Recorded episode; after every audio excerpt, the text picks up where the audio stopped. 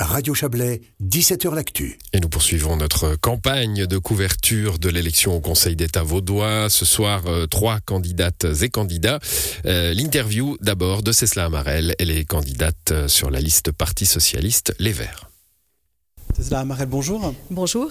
Vous êtes donc conseillère d'État sortante.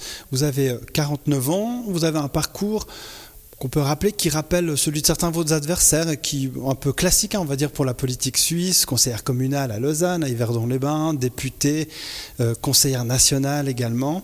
Euh, vous étiez la nouvelle, finalement, dans ce collège, hein, quand vous êtes arrivé. Euh, je vais prendre un peu des nouvelles de la Césla Amarel de cinq ans après. Comment elle va bah écoutez, ça va bien. C'est vrai que c'était un, travail au Conseil d'État que je soupçonnais de passionnant. Et puis euh, c'est vrai que j'ai pas été déçue. Euh, euh, on a aussi été évidemment très surpris par la crise pandémique qui nous est arrivée dessus. ça nous a pas empêché de pouvoir poursuivre les, objectifs et les chantiers qu'on avait. mais c'est vrai que ça va. mais c'est vrai que c'est intense, c'est passionnant, c'est surprenant. Et puis c'est vrai que c'est un travail très concret. Votre chemin, il est tracé là. Vous rempilez, vous êtes réélu, vous conservez votre département, la formation, etc.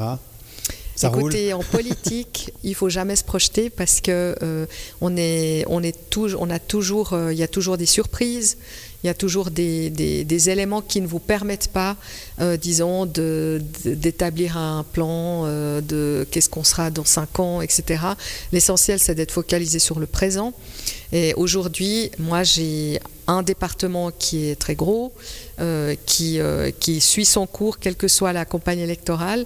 Et puis en même temps, euh, il y a cette campagne où l'enjeu, c'est vraiment de faire comprendre à la population bah, quels sont les enjeux essentiels entre une liste de droite et une liste de centre-gauche, et puis de, lui, de dire quel est le mieux pour l'intérêt général de ce canton.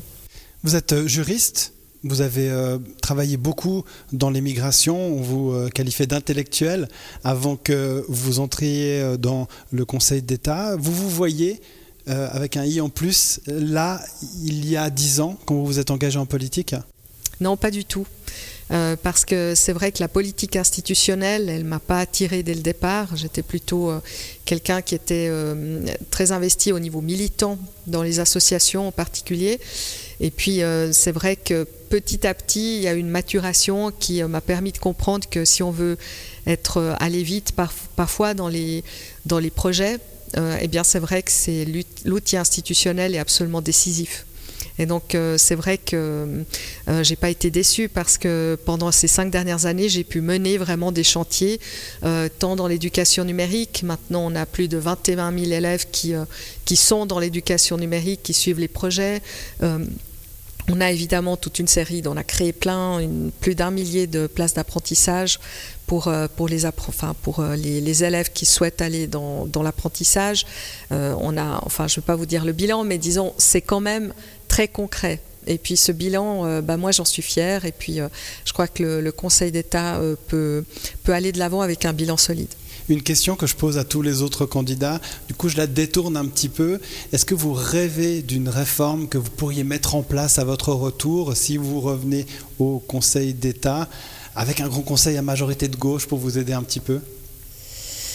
Quelque chose d'idéal, hein, euh, ne soyez pas trop réaliste. Mais je, crois que, euh, comment dire, euh, vous savez, quand on est conseiller d'État, on, agit toujours dans le concret.